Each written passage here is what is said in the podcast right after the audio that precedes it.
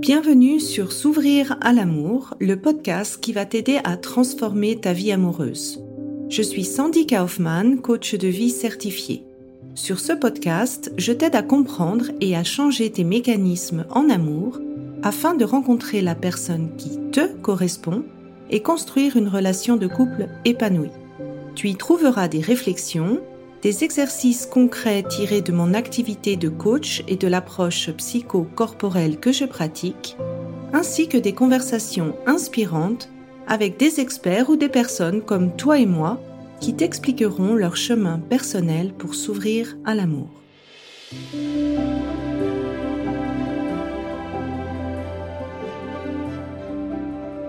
Tu écoutes l'épisode 71, le secret des couples qui durent. Alors avant de rentrer dans le vif du sujet, c'est la dernière semaine pour t'inscrire au programme S'ouvrir à l'amour. Je te mets le lien pour t'inscrire dans les notes de l'épisode. Peut-être que tu t'es posé la question, qu'est-ce qui fait que certains couples durent euh, Qu'est-ce qui fait que certains couples ont des partenaires qui restent complices, qui continuent de s'épanouir ensemble? Est-ce qu'il y a un secret qui se cache derrière tout ça? Et je trouve que la réponse à cette question, elle n'est pas si évidente parce que, à mon avis, chaque couple, en fait, construit son secret qui fait que ça marche bien entre eux. Et, et c'est aussi quelque chose qui va changer au cours de leur relation parce que pour moi, en fait, cet équilibre, euh, ce qui fait que ça marche dans le couple, ça se redéfinit sans cesse au fur et à mesure euh, bah, des phases de vie, des évolutions de chacun des partenaires et du couple. Euh, pour être totalement euh, transparente, je, ça fait plus de 11 ans que je suis en couple avec mon mari. J'ai euh, comme métier coach en amour, mais je n'ai pas la certitude à 100% d'avoir la recette qui va marcher et qui va faire durer notre couple jusqu'à la fin de notre vie. Pour moi, c'est vraiment quelque chose qui est à redéfinir et c'est aussi bien personnellement, de ne pas prendre les choses pour acquis en fait, de ne pas prendre la relation pour acquis pour toujours, parce que c'est aussi le moyen de renouveler ce secret. Un autre aspect à considérer, c'est ton évolution personnelle. Si tu regardes comment tu étais en fait euh, il y a dix ans et combien tu as évolué en dix ans de vie, bah, des fois c'est assez énorme et ce processus d'évolution en fait il va pas s'arrêter à partir du moment où tu te mets en couple. Donc si tu veux il y a vraiment beaucoup de de, critères qui peuvent influencer l'équilibre de ton couple et faire en sorte que ça marche ou pas. Et plutôt que de donner une recette, miracle pour tout, pour moi il n'y en a pas, euh, j'avais envie de t'inviter à considérer trois aspects pour t'aider et aider ton couple à trouver votre secret.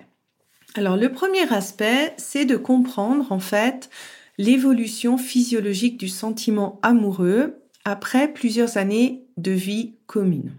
Le deuxième aspect, c'est d'avoir une clarté sur le rôle et les attentes qu'on peut avoir envers le couple. Et le troisième aspect, c'est quels sont les ingrédients qui font euh, qu'une vie à deux soit réussie. Alors, le premier aspect, c'est comme je t'ai dit, c'est comprendre l'évolution du sentiment amoureux après plusieurs années ensemble.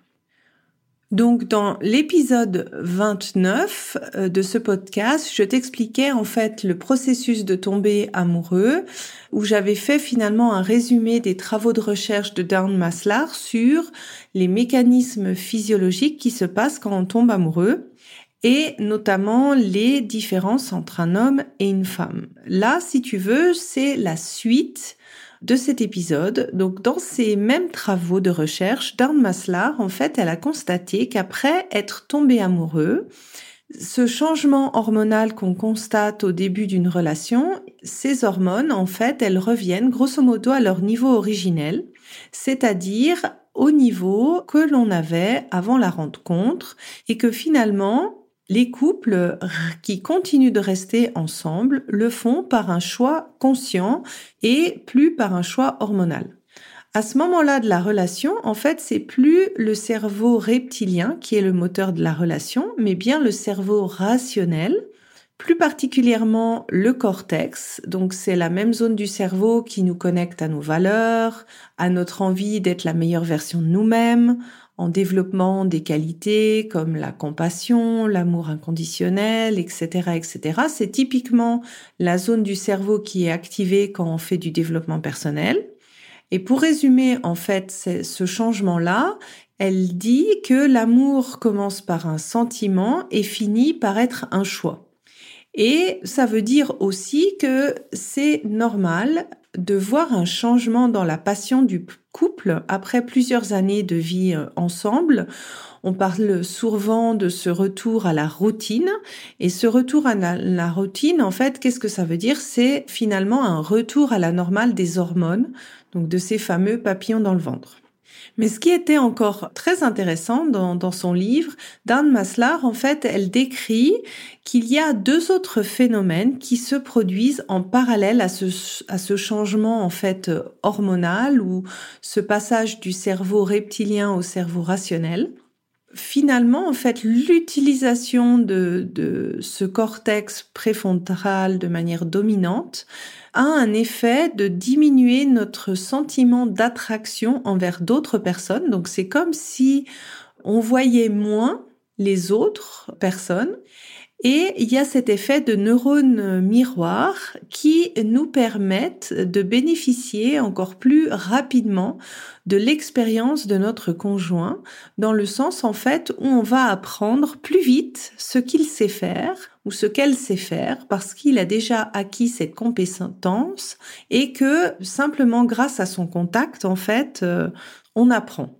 Bah, personnellement, je dois avouer que c'est assez vrai. Euh, c'est des fois, je me vois en fait ne plus voir d'autres hommes, même s'il y a plein de, de hommes. En tout cas, à Zurich, euh, il y en a pas mal, mais c'est comme si je les remarque plus. Et les neurones miroirs, en fait, euh, mon mari a vraiment euh, beaucoup appris de la course à pied et j'ai beaucoup appris de lui la manière dont il gère son argent, des choses comme ça. Et c'est vrai que on bénéficie énormément de l'expérience de l'autre. Donc tout ça pour te dire que finalement, je pense que le premier secret, c'est de d'avoir cette conscience en fait qu'on va transitionner d'un sentiment amoureux lié à des hormones à un choix conscient et que finalement un retour euh, à la routine et une baisse de la de la passion, ce n'est pas un mauvais signe, c'est simplement que tu passes en fait dans la deuxième phase du couple qui est le couple de longue durée. Le deuxième aspect, en fait, que j'aimerais parler, c'est cette clarté sur le rôle du couple. Parce que finalement, le couple, personnellement, ça reste et ça restera qu'une partie de la vie, dans le sens que, je donne toujours cet exemple, pour moi, un couple épanoui, ce sont deux individus qui sont indépendants et épanouis dans leur vie respective, qui décident de partager du bonus du couple, cette fameuse cerise sur le gâteau, et que le couple, en fait, ce n'est pas le gâteau en entier. Et ça, ça veut vraiment concrètement dire deux choses. Que de un, la première de tes missions de vie, c'est de continuer à t'épanouir personnellement, indépendamment de ta vie de couple. Et que de deux, en fait, tu peux profiter de cette cerise sur le gâteau qu'est le couple pour ton propre développement personnel. Alors, comment ça se passe? Tout simplement parce que une fois que le couple s'engage dans la durée, tu crées en fait une zone de sécurité et d'amour qui vont faire que certaines blessures du passé vont ressortir de, du côté de chacun des partenaires. Et finalement, le couple va devenir un lieu unique pour arriver à régler et à résoudre ce qui n'a pas été résolu dans le premier foyer où tu as connu cette sécurité à cas tes parents. Et ça, en fait, ce que je viens de décrire, c'est souvent là où arrivent les premières crises. J'en parle plus en détail dans l'épisode 47 sur les trois étapes pour gérer une crise de couple. Et donc finalement, ta décision de rester dans la relation actuelle, ça va devenir finalement un choix d'aller au bout de ton développement personnel, d'aller au fond de cette blessure qui s'est réveillée au travers de la relation avec ton partenaire, parce que changer de partenaire ne va pas t'aider à résoudre cette blessure. Pour moi, tant qu'elle n'est pas résolue, en fait, tu revivras le même problème simplement avec la personne suivante. Et donc, tu vois que finalement, en étant en fait au clair sur quel est le rôle du couple, c'est-à-dire simplement une cerise sur le gâteau, et en étant aussi conscient que au travers du couple, des crises vont arriver, des crises vont se, se réveiller et que ça fait partie de ton développement personnel, eh bien, cela minimise finalement le rôle ou l'enjeu du couple et ça maximise finalement le, ta responsabilité personnelle de faire ce travail de développement personnel. Alors je dis pas que tous les couples doivent durer et jamais se séparer. Bien sûr, il y a des fois des circonstances où euh, se séparer sera la meilleure solution. Et justement, dans le programme S'ouvrir à l'amour, j'ai un module entier qui est dédié justement à ces crises de couple qui sont inévitables pour que chaque personne qui suit le programme soit outillée pour arriver à gérer la crise, comprendre quelles sont les blessures qui ressurgissent du passé, comprendre comment faire pour tamiser, gérer le conflit et finalement trouver une solution et dépasser cette crise de manière définitive. Le troisième aspect, c'est les ingrédients pour réussir sa vie à deux. Je pense qu'avec ce que je t'ai dit avant, tu as bien compris que rester épanoui en couple, c'est un travail et qu'il y a un grand travail personnel déjà à faire et pas seulement un travail euh, commun. Pour moi, en fait, j'ai essayé de lister ce qui me paraît euh, important pour qu'une relation à deux marche bien. Le premier, qui peut paraître assez évident, c'est du temps et surtout du temps de qualité. Alors quand on est juste euh, un couple sans enfants, c'est quelque chose d'assez facile, mais à partir du moment où il y a des enfants, où il y a peut-être des, personnes âgées à charge, ou d'autres projets de vie qui prennent du temps, le manque de temps peut avoir un impact important sur la qualité de la vie à deux. On peut vivre à deux sans partager à deux et c'est pour ça que le temps de qualité prévaut en fait à la quantité. Et ici, tu peux déjà te poser la question de te dire, mais combien de temps est-ce que tu dédies à ton partenaire euh, pour passer un moment de qualité, pas seulement pour euh, faire des tâches ensemble, parce que le temps que tu as investi aujourd'hui, eh bien, ça te donnera les résultats de demain. Le deuxième point, en fait, c'est de donner une priorité à ton couple. Alors tu vas me dire, mais Sandy, c'est exactement la même chose que ce que tu viens de dire euh, avant avec le temps. Mais c'est pas seulement ça. Ça peut faire partie des décisions que tu prends. Est-ce que c'est des décisions qui vont aller aider ton couple ou des décisions qui vont à l'encontre de ton couple? Quel est le temps que j'ai envie d'investir pour d'autres personnes que, que mon couple, que ce soit mes enfants, que ce soit ma famille.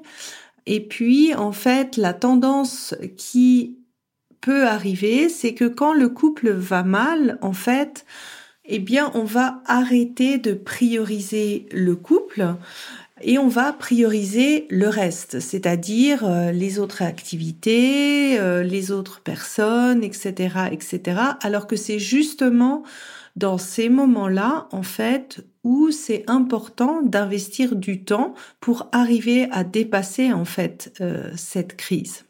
Le troisième point, c'est nourrir la relation avec des gestes d'attention et d'amour, c'est un peu comme une plante qui a besoin d'être arrosée de manière régulière. Eh bien, l'amour, c'est la même chose. Le quatrième point qui est extrêmement important, c'est accepter que l'autre ait un rythme d'évolution qui est différent du sien notamment dans le cas d'une crise, comme je l'ai dit, bah, il y a des blessures du passé qui sont ravivées et pas tout le monde a euh, le même rythme d'évolution, le même la même manière de faire des déclics. Donc finalement, accepter que l'autre, c'est un individu à part entière qui est dans un processus de développement personnel au sein de son couple et qui va tiquer et qui va agir en fait différemment de, de nous ou de l'autre, tout simplement. Un autre point, c'est d'arriver à rester positif sur la relation. Et ça, tu peux le faire en choisissant consciemment les pensées que tu as envie de nourrir sur ton partenaire ou sur la relation même. Un autre point qui est assez, euh, assez standard, je dirais, c'est de continuer à avoir des projets ensemble. Ça permet aussi de se rapprocher, en fait, finalement, avec des, des, des projets communs, qui regroupe des valeurs communes et qui crée aussi des souvenirs pour le couple. Un autre point qui est pour moi important, c'est de décider d'admirer son partenaire en se focalisant sur ce qu'il fait de bien. Parce que la tendance de notre cerveau, ben, c'est toujours de voir ce qui manque, ce qui va pas, ce qui pourrait être mieux. Après plusieurs années de vie commune, on peut avoir certains comportements qui peuvent agacer. Et c'est vrai que la tendance peut être assez forte de se focaliser là-dessus. Et encore une fois, ça demande ici de choisir consciemment ses pensées. Parce que je te rappelle, ce sentiment d'amour que tu ressens, l'autre, à ce stade-là, dépend bel et bien de ce que tu penses de l'autre et pas vraiment de l'autre en soi. Et enfin, comme je l'ai déjà dit dans l'aspect numéro 2, de continuer à te réaliser en dehors de la relation. Et donc finalement, tu vois que ces ingrédients, en fait, chaque couple peut avoir plus besoin d'un ingrédient qu'un autre, selon la phase de vie dans laquelle vous êtes, si vous êtes en crise ou pas, ben, un de ces ingrédients sera peut-être plus difficile à mettre en place euh, qu'un autre. Et c'est pour ça que finalement, chaque couple, en fait, est euh, les experts et le mieux à même de définir ce qu'ils ont besoin pour euh, être épanoui et que le couple puisse euh, perdurer euh, dans le temps. Alors viens partager avec moi sur Instagram ce que tu as envie de cultiver dans ton couple, ça me ferait plaisir d'échanger avec toi. Et la semaine prochaine, je vais recevoir deux invités qui sont des experts dans la thérapie de couple. Je t'en dis pas plus, écoute l'épisode de la semaine prochaine. Au revoir. Si tu apprécies ce podcast, la meilleure façon de m'encourager est de me laisser une revue sur Apple, Spotify ou de transmettre cet épisode à une personne de ton entourage. Et si tu es prête à t'ouvrir à l'amour et à transformer ta vie amoureuse, je t'invite à rejoindre mon programme de coaching S'ouvrir à l'amour ou de consulter mes programmes d'auto-coaching en ligne. Tous les détails se trouvent sur mon site sandykaufman.ch. Et n'oublie pas, il n'y a que tes peurs qui te séparent de l'amour.